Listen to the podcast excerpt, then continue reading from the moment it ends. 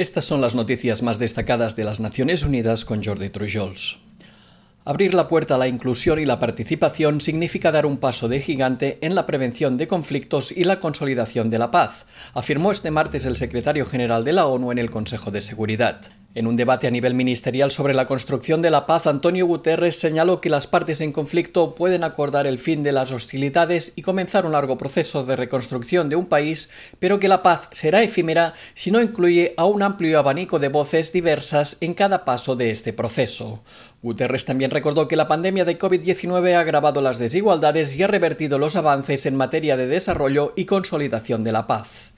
Estas desigualdades y la debilidad de las estructuras de gobernanza crean un vacío que es fácilmente llenado por las voces de la intolerancia y el extremismo, que pueden conducir a un conflicto violento. Por el contrario, la inclusión es fundamental para la resiliencia y la paz sostenible, afirmó. Para lograr esta integración y una mayor participación en los procesos de construcción de la paz, el titular de la ONU resaltó tres áreas en particular que los países estudien la posibilidad de dar más voz a las regiones de ámbito inferior, que las instituciones y las leyes nacionales sirvan a todas las personas y que se incluya la participación de las mujeres, los jóvenes y los más desfavorecidos. La Agencia de la ONU para los Refugiados advirtió hoy que empeora la crisis humanitaria en Afganistán y que se necesitan urgentemente más fondos para adquirir la ayuda de emergencia destinada a 20 millones de afganos. Tras la solicitud efectuada el mes pasado por la Oficina de Coordinación de Asuntos Humanitarios de la ONU por 606 millones de dólares, el organismo de Naciones Unidas dijo que solo se ha recibido el 35% de los fondos necesarios para financiar las operaciones de los próximos dos meses. La advertencia llega un día después de que el secretario general de las Naciones Unidas pidiera a la comunidad internacional que inyectara dinero en efectivo en la maltrecha economía afgana para evitar su colapso. En declaraciones a la prensa en Ginebra, el portavoz de ACNUR, Babar Balok, dijo que la agencia está tratando de establecer un centro logístico a las afueras de la frontera de Afganistán que se usaría para distribuir la ayuda a los muchos cientos de miles de desplazados internos del país.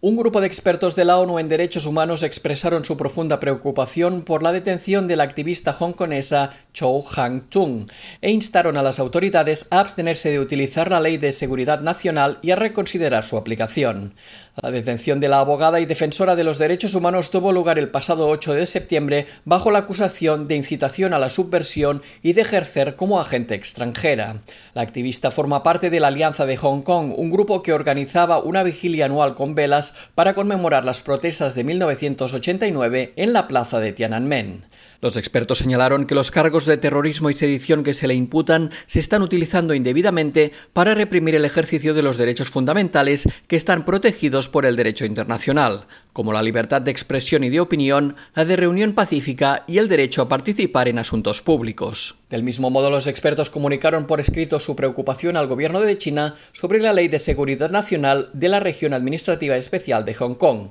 destacando la incompatibilidad fundamental de la ley con el derecho internacional y con las obligaciones de China en materia de derechos humanos. Por ello, piden su derogación. Los países del este y del sudeste de Europa se comprometieron hoy a restaurar más de 4 millones de hectáreas de tierra para el año 2030. La iniciativa se lanzó durante la reunión ministerial de la Comisión Económica para Europa y la Organización de las Naciones Unidas para la Alimentación y la Agricultura en el marco del decenio de la ONU para la restauración de los ecosistemas. La Comisión recordó que actualmente hay más de 2.000 millones de hectáreas de tierras deforestadas y degradadas a nivel mundial. Las principales causas de estas erosiones, especialmente en el este y el sudeste de Europa son las plagas, las enfermedades, las sequías, los incendios forestales y la sobreexplotación. Los países que se comprometieron a la iniciativa son Albania, Bosnia y Herzegovina, Bulgaria, Croacia, Chequia, Moldavia, Montenegro, Macedonia del Norte, Polonia, Serbia, Eslovaquia, Eslovenia, Turquía y Ucrania.